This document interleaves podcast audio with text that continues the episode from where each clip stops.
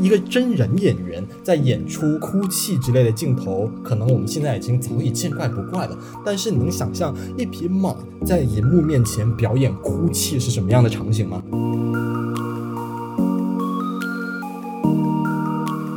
导演在映后的时候一直在强调，整部电影其实是游戏感非常强的作品。他想要做的就是通过一个玩游戏的形式来让这一个事件映照到生活当中。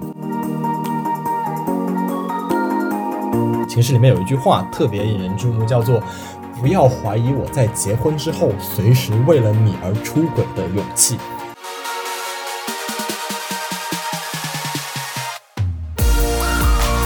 这部电影的环绕声做的特别好，你在观看的时候，感觉自己就仿佛身处那一个环境之中。影片有人在敲门，有人在说话的时候，你仿佛就能感觉到，好像旁边就有一个人在敲门。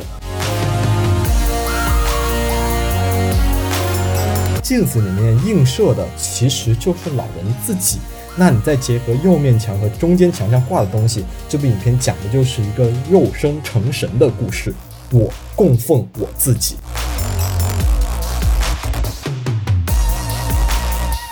Hello，大家好，欢迎收听漩涡派对 First 青年电影展特别节目，我是班斯特人。我们节目已经快半个多月没有更新了。这半个多月呢，一来是因为确实没什么值得聊的新片子，二来是因为过去的十多天我基本都待在西宁，没日没夜的看电影。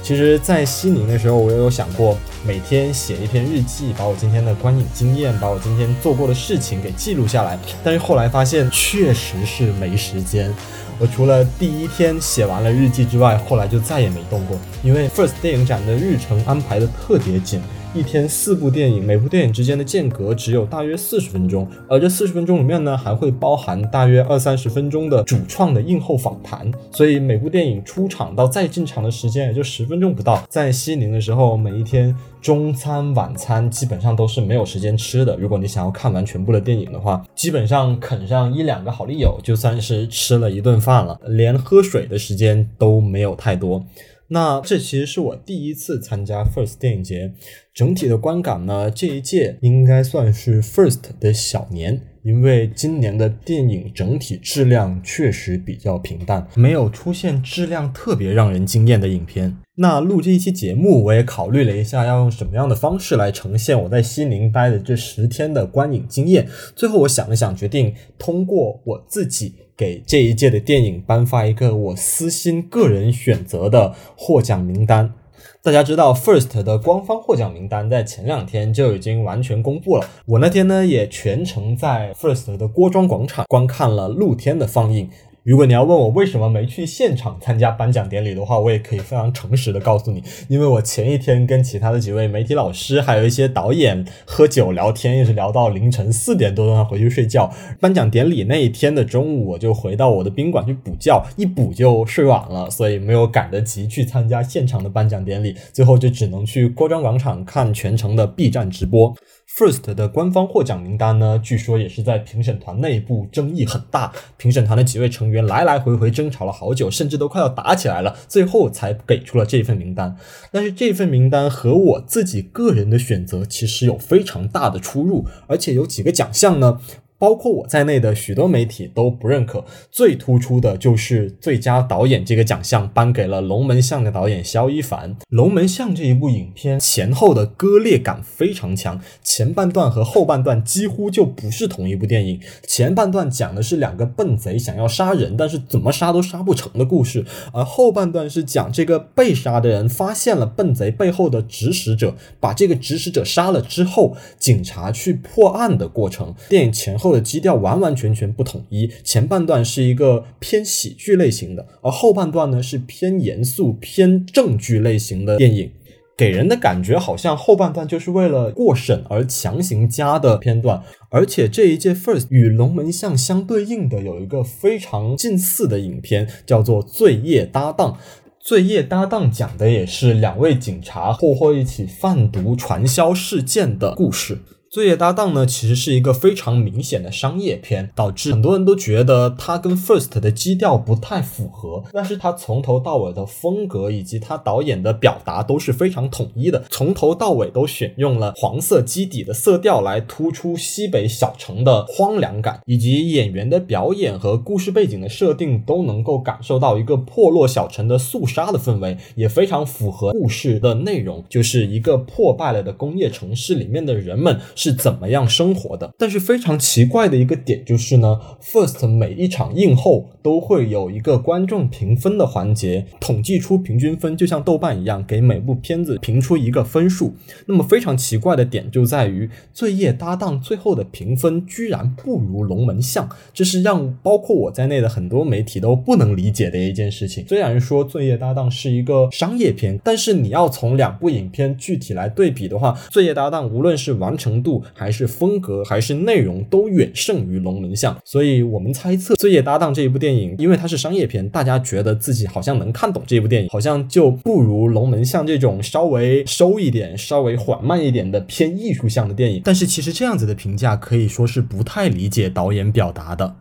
OK，那话不多说，我们就进入今天的正题。我来颁发一份我自己心目中获奖的名单。要说明这个获奖名单呢，不是预测啊，因为前几天正式获奖名单已经出来了。这一份获奖名单呢，也不是说里面的电影就一定比官方的获奖名单好，只是说它更符合我自己内心的想法。那有不同意见的人呢，也欢迎来评论，跟我交流一下不同的想法。那接下来我们按不同的竞赛单元来颁发我的新选名单。首先是超短片竞赛单元，这个单元是这一届 First 新开设的单元。所谓的超短片，就是时长不超过五分钟之内的影片。这一届超短片入围作品一共有二十部，我是全部看完了。首先颁发评审团大奖，其实也就是最佳影片了。这个奖我会选择颁给《寻常傍晚》。这是一部碎碎念影片，从头到尾都是第一人称视角，讲的是女主角去到另外一个女生的家里面，看到她对自己到来的反应，由她的反应而自己内心产生出的想法。整部影片的素材呢，是用一点类似 vlog 的视频，以及很多定格动画的部分组接而成，从头到尾都是女主角个人的内心独白，特别像马南波杰克的观感。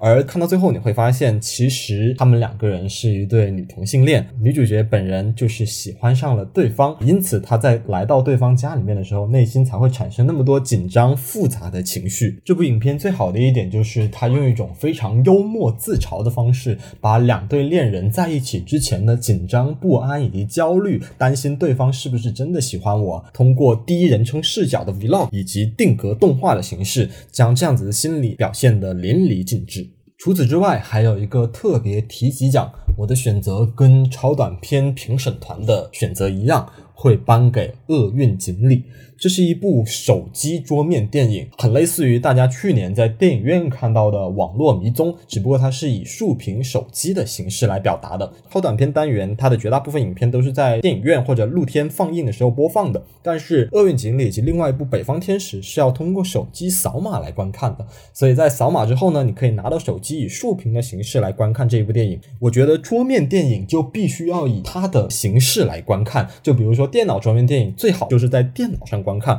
而手机桌面电影最好就是在手机上观看。这部电影的环绕声做的特别好，你在观看的时候，感觉自己就仿佛身处那一个环境之中。影片有人在敲门，有人在说话的时候，你仿佛就能感觉到，好像旁边就有一个人在敲门。一部好的桌面电影就能给你带来这样临场的、非常带有沉浸感的观看体验。我觉得这是《厄运锦鲤》这一部超短片最值得肯定的地方。OK，很迅速的搬完了超短片环节之后，我们就进入到短片单元。本届 First 的短片入围一共有十三部影片，我呢看完了其中的十二部，第十三部《妈妈》因为技术原因，这确实是技术原因，就没有能够及时的观看到，有点可惜。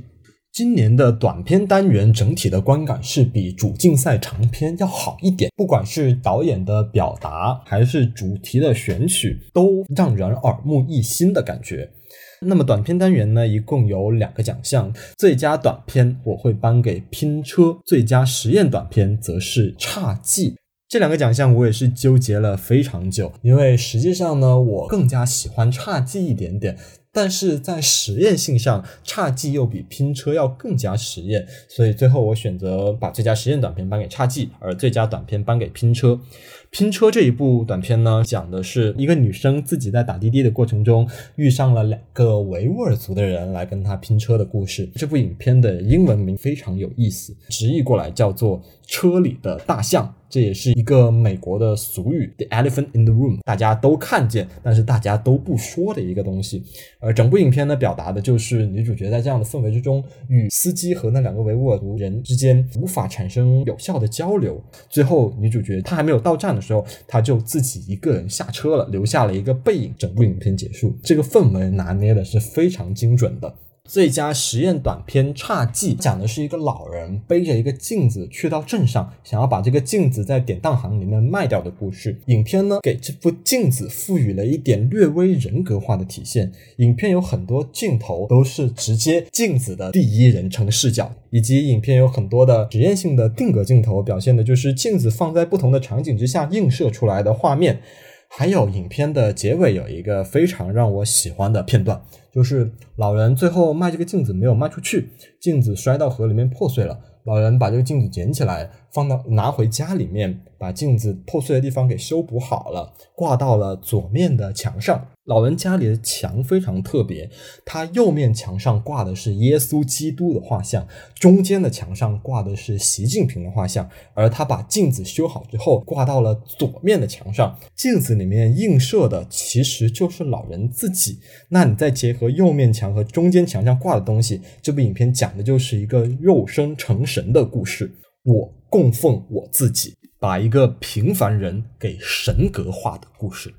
好，纪录片单元，本届纪录片的入围一共有八部电影，其中呢，《影》我没有看，还有一部《清明》，我是在观看的过程中睡着了，所以我认真看完的应该是六部影片啊，也不能算是认真看完，只能说醒着看完的有六部影片。这六部影片呢，唯一的一个爆款，也就是所有人都公认的最佳纪录片，我觉得毫无悬念了，就是《棒少年》。虽然《棒少年》我在豆瓣上只给了三颗星，我觉得这部影片还存在着很多的问题，但是也能肯定这部影片带来的关于少年之间的情谊以及青春热血的感觉。这部影片虽然它讲的是棒球的故事，但是它并不以棒球为核心主线，它讲的还是两个少年小双和马虎两个人的成。成长故事，一般拍体育题材的都会处理成像《摔跤吧，爸爸》啊这样子的非常热血、以体育画面为核心的纪录片，就包括我们这一次 First 入选的另外一部纪录片《告别十二岁》，它是讲一个踢足球的故事。那部影片里面就有很多踢足球的现场的素材。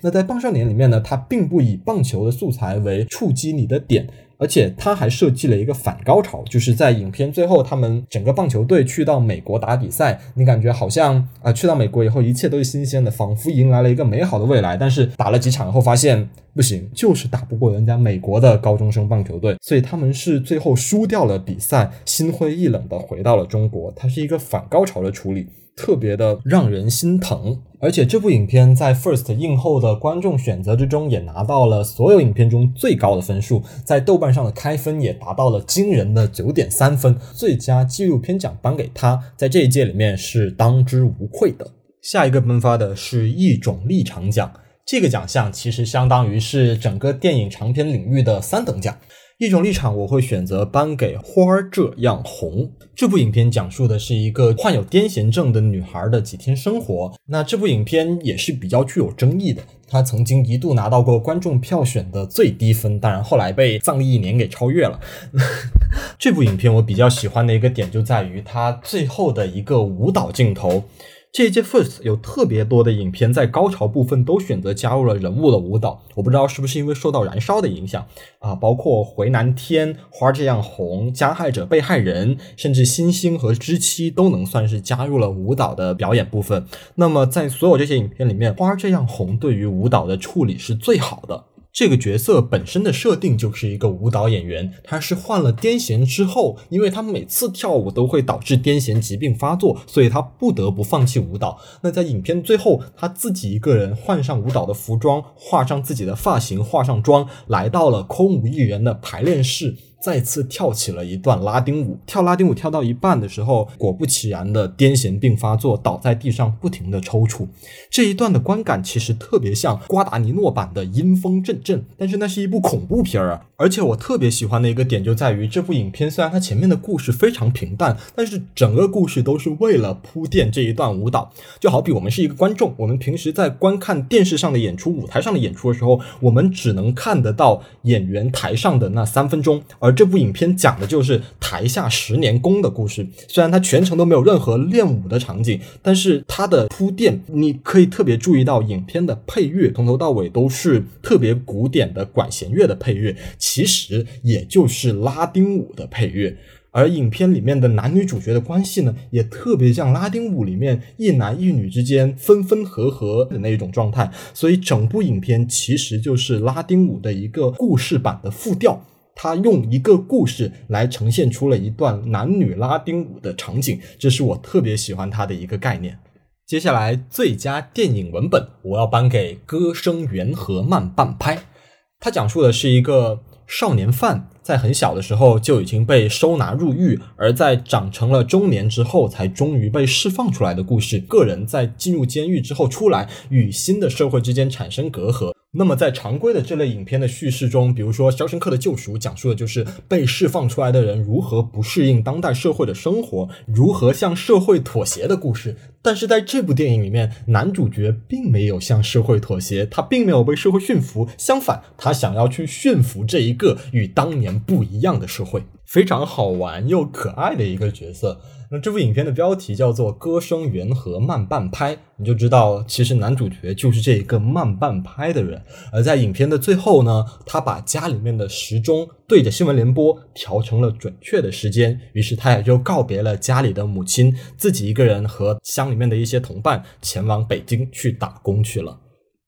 好，下一个奖项是最佳艺术探索啊，这个奖项好纠结啊，我最后选择颁给的是《哈日夫》。这是一部讲马的电影。这部影片呢，其实它有一个前后割裂的问题。它前半段是一部家庭宠物片，后半段是一匹马的回家路。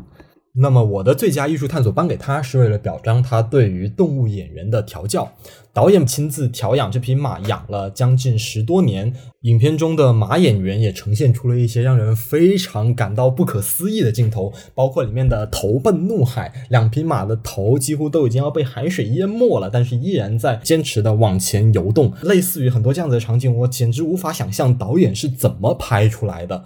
这部影片最成功的一个点就在于，它是用两匹真正的马，是用真正的动物来进行拍摄的，而不是 CG 特效做出来的。如果影片是用 CG 来做的，那整部影片的剧本就完全废了。最直接的例子就是迪士尼的真狮版《狮子王》，但是这部影片成功之处就在于，它是用真实的马来拍摄的，所以就会让人产生一种不可思议的感觉。你一个真人演员在演出哭泣之类的镜头，可能我们现在已经。早已见怪不怪了，但是你能想象一匹马在银幕面前表演哭泣是什么样的场景吗？这就是这部影片的特别之处，所以我会选择把最佳艺术探索动物调教奖颁给他。下一个奖项，最佳演员，毫无悬念，情诗的女主角周青。《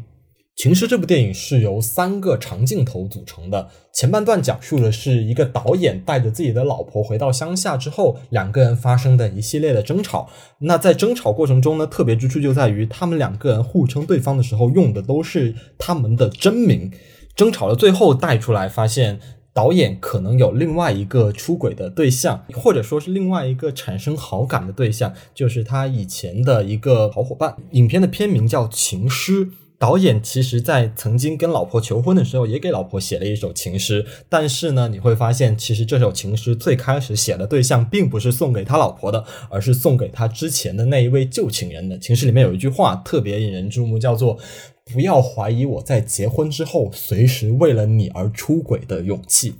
那情诗的后半段呢，讲的就是导演的回忆中的故事。导演的老婆已经怀孕了，但是两个人还没有结婚。于是导演在一个夜晚找到那一位情人，向他坦白：“我的女朋友怀孕了，但是我依然对你有好感的故事。”但是大家要注意，这一位情人的饰演者也是导演的老婆本人，也就是周青。他在这部影片中是一人分饰两角，而且把两个角色的情感和心理状态都拿捏得非常好。而且影片它是在不断的虚虚实实中来回跳动的。但是据演员本人访谈的时候介绍说，其实整部影片不管是虚的部分还是实的部分，都是由导演设计出来的，这就让人感到非常的震撼。震撼之处不仅在于他把虚构演得很真实，而且他把真实演得更真实。只剩最后三个奖项了，评审团大奖，也就是电影长片二等奖，颁给《艺术死了》。它和《情诗》特别像的一个点就在于，他们两部影片都在试图打破虚构与真实之间的边界。《艺术死了》讲述的是他虚构了一个艺术家自杀的案件，在影片中有三种素材呈现形式：第一种是导演本人拍摄的 vlog，第二种是导演对于其他。真实生活中存在的艺术家，让他们来评论这一个虚构事件，让他们来发表对于这个虚构事件的看法。第三种素材就是游戏性的叙事。影片有一个长镜头，讲的是一帮观众在那个艺术家死了之后来参观他的工作室。这一个长镜头的设计呢，非常好玩的一个点就在于里面的观众有一些是真正的完全不知道加接下来会发生任何事情的路人观众，还有一部分是导演已经提前设计好的 NPC。那这些 NPC 在某一个剧情节点的时候会跳出来触发某一些剧情事件，而导演。他做的事情就是用手机记录下这些 NPC 说的话，以及其他周围的真正的路人观众对于这些事件的临场反应。所以导演在映后的时候一直在强调，整部电影其实是游戏感非常强的作品。他想要做的就是通过一个玩游戏的形式来让这一个事件映照到生活当中。接下来我也可以带出来最佳导演，我颁发给的同样也是《艺术死了》的导演周胜威。艺术死了和情诗这两部影片都是在形式上做了非常不一样的尝试，试图突破纪录片和虚构片之间的边界。当然，这两部影片呢，同样存在一个非常明显的问题，就在于形式过于喧宾夺主。大家最后看完影片之后，所能记住的，好像只有他们在真实和虚构之间跳动的表达方式，但是却并不会太注意到，比如说《情诗》中试图探索的夫妻关系，以及《艺术死了》中试图探索的当代艺术。所以，我觉得这两部影片算是给虚构和真实突破边界的影片打了一个好头。但是，接下来还有更多的影片想要尝试从这方面来发展的话，就需要更加注意如何让形式辅助内容的输出。而不是让形式过于喧宾夺主。最后一个奖项，最佳剧情长片，我思来想去，选择颁发给了另外一部非常具有争议的影片《加害者被害人》。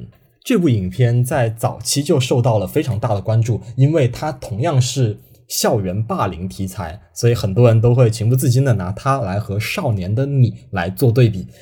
这部影片在首映完之后，豆瓣开分的评价非常低，只有六点七分，里面还有大量的差评。当然，到我目前录这期节目的时候，已经上升到了七点零分。我也同意这部影片有非常大的问题，比如说女主角的那一条线过于冗杂，比如说男主角晨晨的妈妈，她的人物转变前后的态度转变的过于突然。但是拿他和少年的你来进行对比的话，我觉得在校园霸凌以及社会问题的探索之上。加害者被害人是远胜于少年的你的。少年的你其实强调的还是一个校园青春的爱情故事，它其实只是拿校园霸凌来做了一个影片的引子，一个噱头而已。但是它更多关注的是陈念和小北之间的爱情。所以你可以看到少年的你里面对于霸凌问题的解决，以及对于霸凌问题的讨论是非常不实际的。影片中是怎么解决霸凌问题的？是通过依附一个小混混来反攻那个霸凌自己的人。但是在现实生活中，怎么可能会出现这样子的场景呢？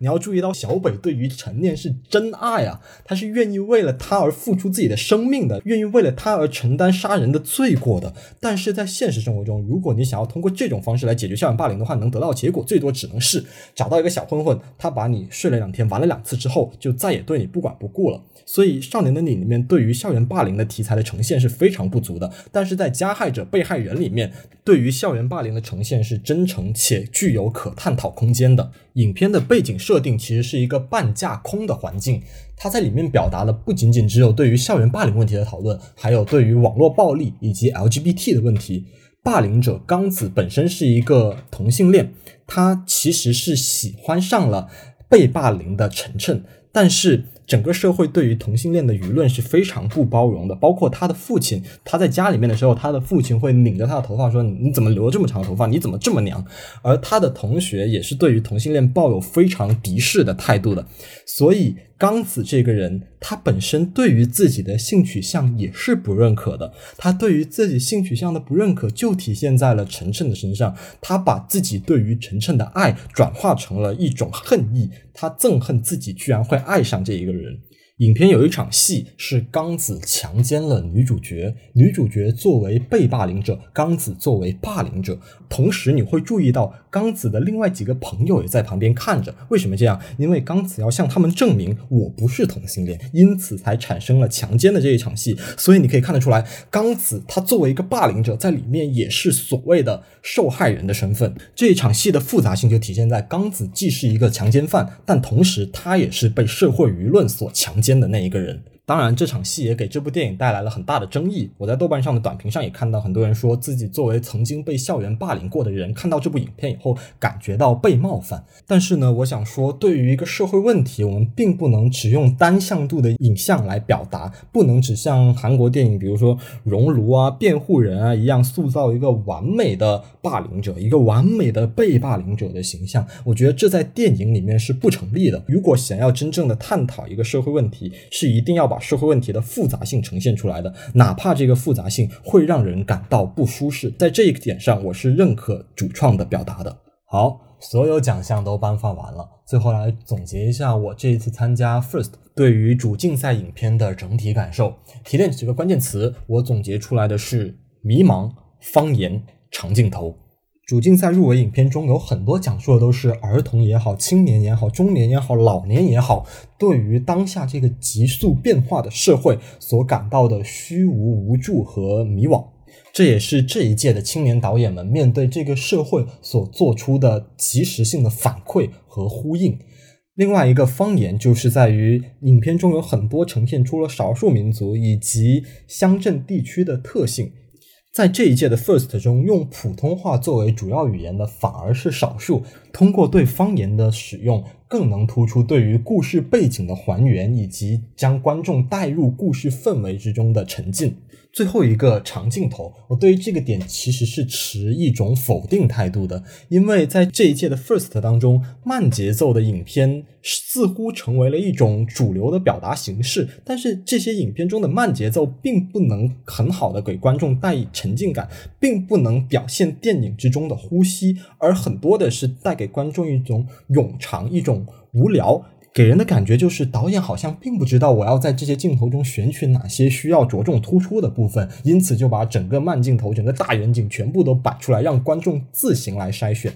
所以我虽然不太喜欢《罪业搭档》那一部影片，但是我依然给了他一个比较好的评价。原因就在于我认为 First 太强调独立制片，搞得好像不是雕琢、不精细拍摄、不精细剪辑，反而成为了一种主流。而《罪业搭档》是一部认真做剧本、磨风镜、风格完整的电影，这是一个电影导演需要思考的问题。导演并不仅仅只是说我把故事拍出来就完成了，你还要去思考电影的场面调度，如何用最好的形式，如何用最好的画面来表达出影片所要表达的精神内核，而不是说我就拍一个慢节奏长镜头，我也不剪辑，好像文艺片就该这样。其实不是的，文艺片更应该注重镜头语言的传达啊。最后说一下来西宁的感觉吧，我一直在说看电影是一个人的孤独。这一次来西宁呢，是我第一次参加电影节。我来了之后，能充分的意识到为什么那么多影迷都特别喜欢 First 的氛围。如果说电影是一个人的孤独的话，First 就是一群孤独的人陪着我孤独。